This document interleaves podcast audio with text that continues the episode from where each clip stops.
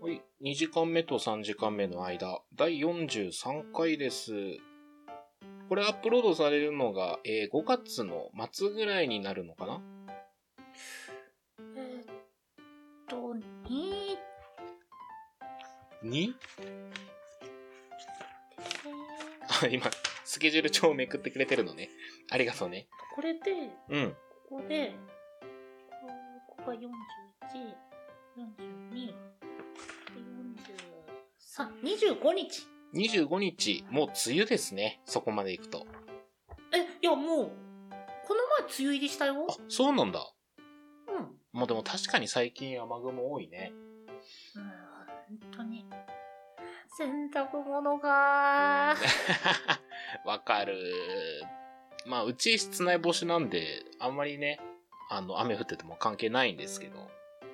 え、ドラム式いや、普通の洗濯機だと思いますよ。ドラム式じゃないと思う。普通にそしたら結構、匂いひどくならないあのね、扇風機三大体制で、至る方向からこう風をね、強で当て続け、いや。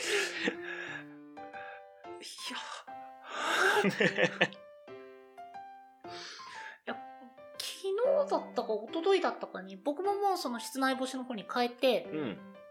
ちょっと、あのー扇風機回してたんですけど、はいはい。そっちの部屋に入った瞬間にもう湿度がブワーなってて、あいいですよ。三大体制ちょっと試してみてください。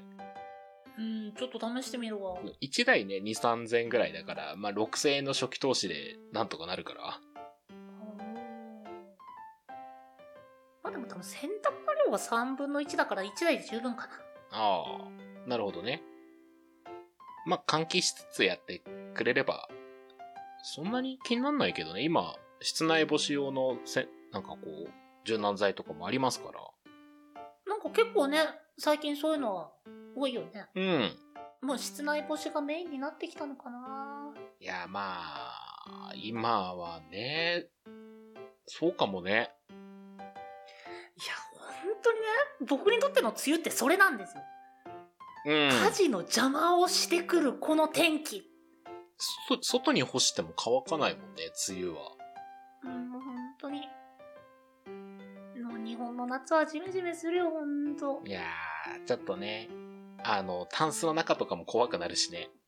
そう、もう、もう、もう、梅雨入り前に、あのーなんだっけ、水分吸うぞみたいな感じのやつを、もうベシベシベシベシっと置いてきた。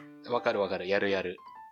あれ、なんて言うんだっけなん、除湿剤あ、いや、除湿剤のほら、なんか変な名前ついてるじゃん。スイトルくんあ、それだ、それだ、それそれそれ。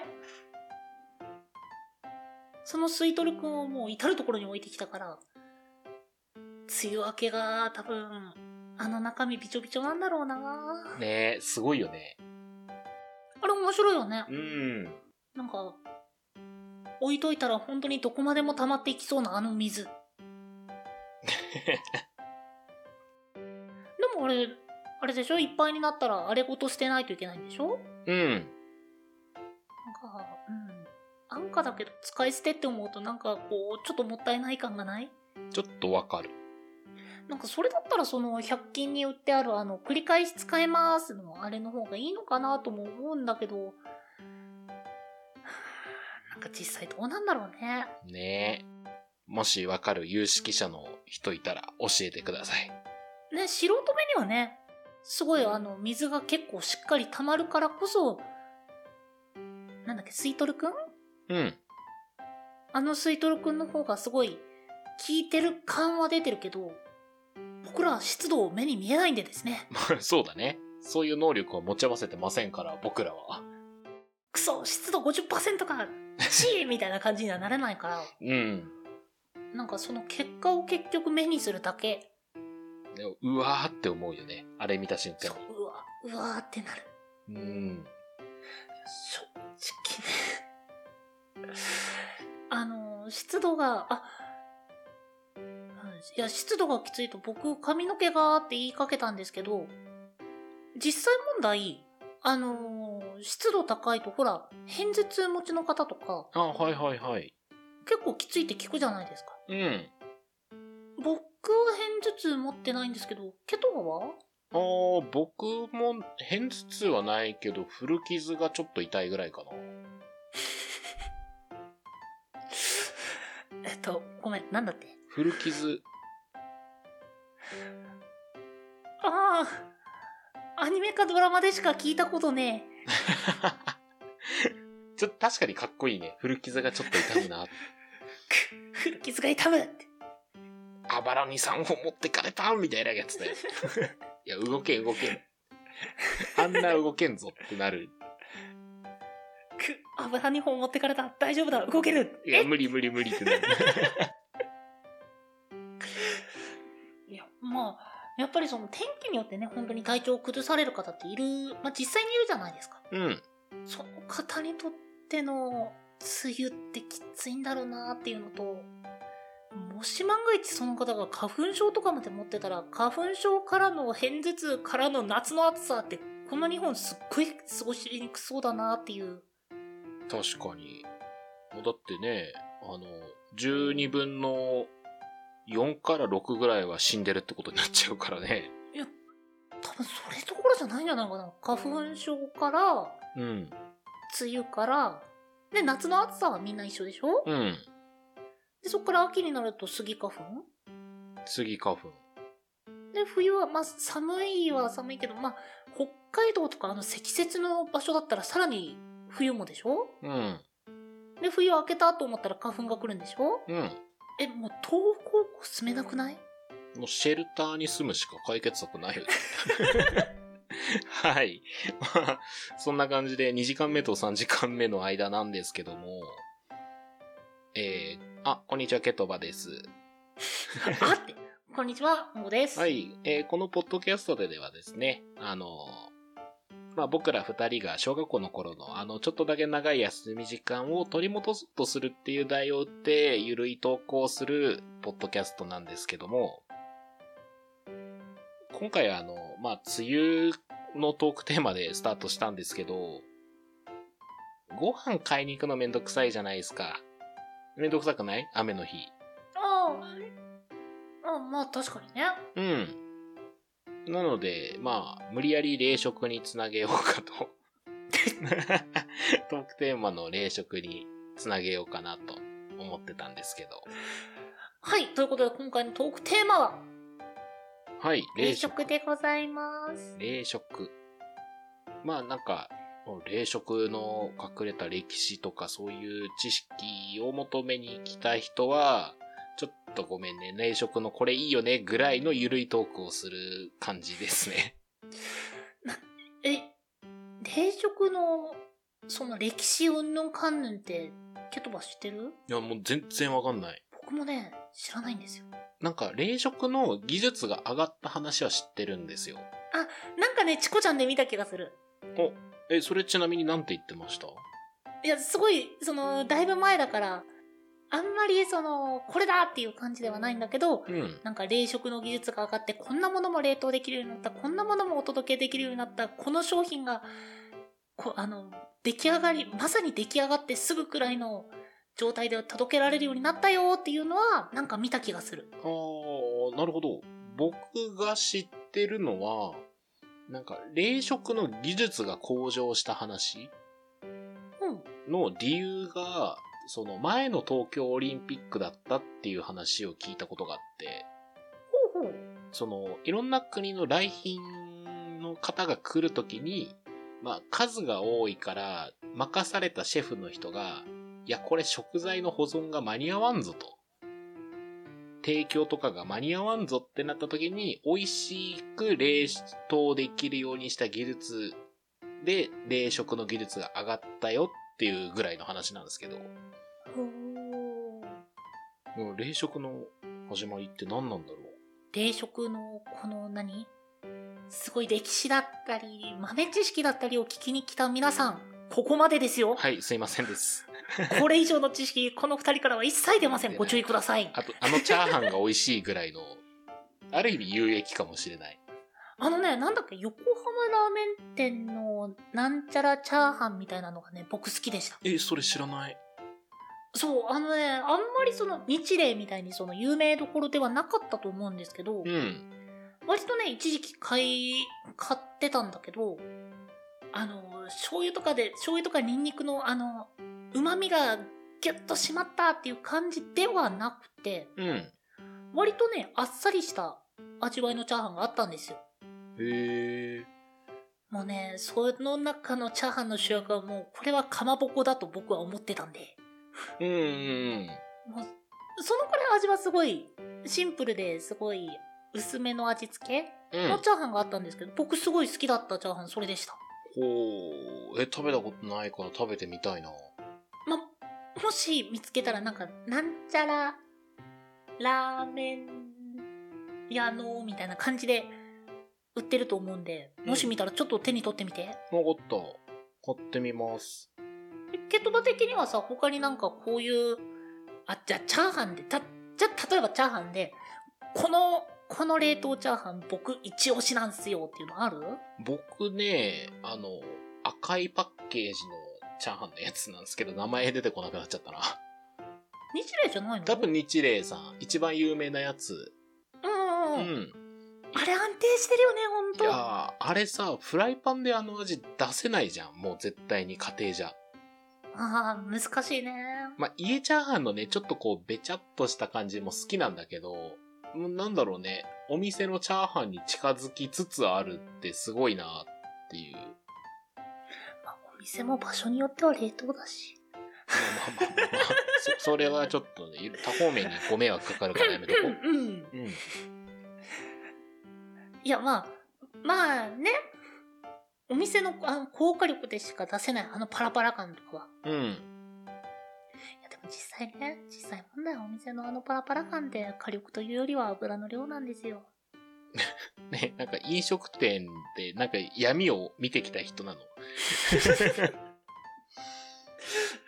いやね、いやね、うん。その、僕その以前ほら、あの料理割と好きだっていう話をしてたじゃないですか。はいはいはい。なんで、もうあの冷凍チャーハンに勝ちたい、せめて冷凍チャーハンには勝ちたいと、結構努力してたんですよ。うん。で、結論がやっぱり、あの、火力と油。うん。そこさえクリアできれば、大体なんとかなるっていうのが僕の結論です。もう、いや、僕も冷凍チャーハンにはかなわんと思ってる人なので。あ、いやいやいや、その、パラパラっとする方法とかも全然あるんですよ。うん。まあ、具体的なお話で言うと、フライパンを煙が出るくらいまでこう、高熱に最初熱するんですね。はいはいはい。で、もう素揚げかっていうレベルで、あの、油を引きます。うん。そこに、一回野菜の類、玉ねぎとか、うん。まあ、入れる人はレタスとか、あの辺を一旦くぐらすんですよ。おー。で、一旦くぐらすと、野菜に、あの、油で膜ができて、水分が出にくくなります。で、その上で、他の具材。っていう風にすると、割と、うまいこと水分でべちょべちょにならずに作ることはできます。あー。冷凍でよくないっていう風になっちゃうんだよね。うん。なんだろうね。昔って、今はどうかわかんないんだけど、冷凍って手抜きってイメージが昔はあったと思うんだけどさ、うん今ってもう手抜きって言えないクオリティのものがもう多いからさ、全然、へーこう、家庭内の食事で冷食を活用するって僕はありだなって思いますけどね。なんか、僕昔仕事とかでね、お弁当を自分で作って持参してた時期があったんですけど、うん冷食のね、お弁当に入れるシリーズはほんと有能。うんもう入れてるだけで食べる頃にちょうどいいぐらいにこう解凍されてて、しかもこの冷食のいいとこって、まあ、お米とかは炊いて入れてるわけじゃん。うんで、冷食入れることによって、そいつらが保冷剤の代わりもしてくれるんですよ。ああ、なるほどね。そうそうそう。だから、ご飯とかなんかこう、変な匂いすることもなく、ちゃんとこう、いい保存状態で保存されてて、食べる頃には、食べ頃な唐揚げとかができてるっていう、もう素晴らしいですよ、お弁当に冷食は。まあ、お弁当のお供ではあるよね、本当に。そうそうそう。と思えばね、一食普通に冷食だけで全然食べても満足感あるしね。その反応はないな。何かうん、満足感ない人だね、うんごさんは。およあるうん。ああ冷食じゃ足りねえよ俺はもっと食いたいんだっていうタイプなのかと思った。あのね、食いたいを言い出すと、僕も、なんだろう、調理好きっていうのも相まってじゃないですけど、本当に食べるの好きなんでう、ん。もう、まあまあ、まあ言うなら本当に、美味しいもの止まらなくなっちゃうたちなんで、うん、うん、うん、なんで自分的には、毎回ブレーキを踏みながら食事してます。うん。なるほどなんで冷食も、もう、あの、一人前っていう風に分けられてたら、もうそこまでで、ぐっと止めます。おう僕ね、あの、パスタあるじゃないですか、冷食の。うん。冷食の一人前のパスタ食べて、足りないってなって、冷食のピザをチンし始め、ピザを食べきって、なんかまだちょっと食べたいってなって、チャーハンチンしてっていうカルマを、つい先日犯しましたね。 まあ、うん。冷凍庫のスペース的に僕それできね他になんかおすすめの冷食ありますうんごさんは。え。 あ、えっとね、僕、最近だと、あの、業務用スーパー行った時に、うん。えっとね、あんこ餅みたいなのが、あの、冷凍で売ってあったんですよ。この前僕いただいたやつですかそうそうそうそうそう。あれ良かったよね。あれ自然解凍2時間くらいで、あの、安南号みたいなのがこうできるので、あれおすすめですね。あれ良かったね。美味しかった、普通に。うん。か、スイーツもあるんだな、冷食って。なんかいろんな分、いろんな、なん、なんて言うんだろう。主食以外にもいろんなところでこう冷凍出てきてるから便利になったよね。便利になったね。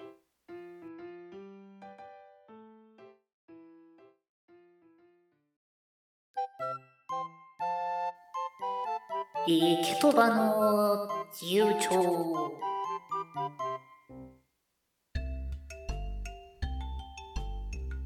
このコーナーではきっと明日ためになる豆知識風の嘘800を1分間けとばについてもらいます皆さんはこの嘘見抜けますかほい。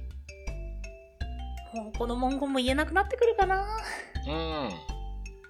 終わりが近いかもしれないな、このコーナーうも。んいやいやいやこのコーナーもというかこの嘘800をっていうのがまあ けどあ、ごめん、なんか俺がコーナーの終わりを宣告したみたいになっちゃった、今。えなんかこうええ終わるのこのコーナ ー嘘でしょはい、問題行きましょう。はいちょっと終わりにならないためにもケトバを嘘ではめていきたいと思いますはい。ケトバケトバはいはい。風が吹けばおケアが儲かるって言葉あるじゃんはい。なんで風が吹けばおケアが儲かるのああ、はいはいはいはい。これはですね、まあ、風が吹けばおケアが儲かるの、もともとの意味は、なんかこう、いろんなことがこう、展示展示巡って、一見一見関係ない人にもこう、利益があるというか、何かしらの因果関係があるよっていう言葉なんですけども。これ、なんでこのおケアが儲かるになったかと言いますと、これは落語なんですね。うんうんううんん。ちょっとごめんなさい。僕、落語の演目名まではちょっと忘れたんですけども。その、まあ、落語の演目上で風が吹いた後の一連のこう、行動っていうか、まあ、いろんなね、ことがこう積み重なって、全く関係ないおケアがなぜか儲かっちゃったよっていうのが、その演目の大まかなストーリーなんですよ。で、まあ、そこからね、その演目からことわざに転じた言葉、風が吹けば桶屋が儲かるっていう言葉になったっていう感じですね。うんななんでおケアが儲かるのちょっとね、演目どういう流れだったか覚えてないんですよね。 うん風が吹いてなんで桶屋がこう、そこまで行って桶屋が儲かったんだっけなんか、えー、どうだったっけな確かなんだけど、小銭が転がって、桶屋が、その、小銭をこう、みんながこう、止めるための桶をこう、買うために桶をいっぱい注文したから桶屋が儲かったぜ、みたいな話だったと思う。お金が転がってそれを止めるためにみんながオケを欲しがって結果的にオケ屋が儲かるうん。それまでにこう、いろんな工程があったとは思うんだけど、ちょっと思い出せないですね。ありがとうオケとばはい。え何結論としては覚えてないですねってことあのーまさかの自白パターンですね。はいちなみになんですけどはい。実はこれいくつか諸説あるんですけどねあれ、はい。諸説はあるんですけど一応関連内容としてというふうに上がっているのが、えー、ウィキペディア参照はい。ではあるんだけど、えー風が吹くと土煙が立ちます。で、そうなると、あの、目のね、病気の疾患者が増加します。はい。で、そうなると、そういう人たちは三味線をなりわいとして演奏法を指導したり、えー演奏を、演奏自体をするので、三味線の需要が増えり、増えます。琵琶法師みたいなやつですね。はい。そして三味線の需要が増えると、三味線の製造に猫の皮が欠かせないため、猫が多数減ります。ああ、許せないですね。その結果、ネズミが増加します。はいはいはいはい。そして、ネズミが増加すると、箱の、箱とか、桶ですね。をかじって、桶の需要が増加します。はい。そして、その、なくなった桶を、需要が増したので、桶屋が儲かるだろうということで、風が吹けば桶屋が儲かるというふうに言われています。はいはいはい。ということわざがありますが、正しいですね。はい。はい。で、ま、これもちょちょっとね、ウィキペディア情報って自分は初めて聞いたんですけど、はい。え、もともと、その、故事っていうか、まあ、この元になってるお話からは、OK ではなく箱の類という風になってるんですよ。はいはいはい。で、箱っていうものが OK に差し替わって、風が吹けば OK 屋が儲かるっていう言葉ができてるんですけど、別の考え方で、この OK は、缶オケのことではないかっていう、まあ、俗説もあるんですよ。風が吹いて、まあ火事とかが起こったってことか。っていう話なんですかね。ちょっと、そっちの方はちょっと見てって、まあ、調べて初めて知った知識だったので、自分も、まあ、経典同地と言いますか。へえっはいはいはい。ではあるんですけど、まあ、そういった説もありますが、一応今回はこういった形でお答えさせていただきました。はい。風が吹けば桶屋が儲かる。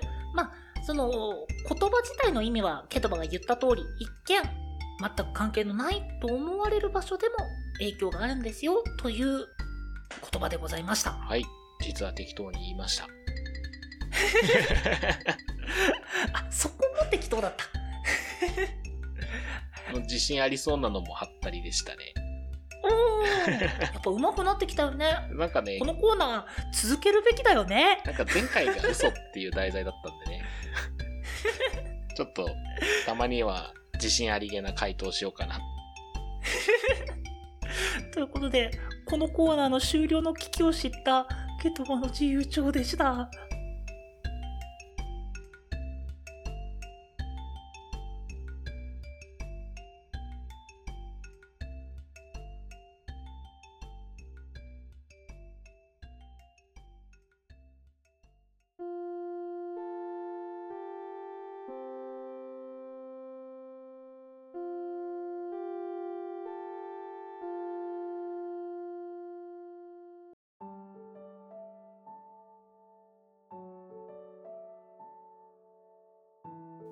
はい、ということで、えー、第42回なんですけども、今回は冷食の話、43回ですね。過去にちょっと戻ってしまいましたね、私。意識 が。テイク2。えー、はい、えー、43回でした。はい。はい。 孫をことなき43回でした。はい、えー、じゃあもう噛んじゃったんでサクッといきましょう。えーお便りはですね、23radio.podcast.gmail.com まで、その他ツイッターやノートなどは概要欄をご確認ください。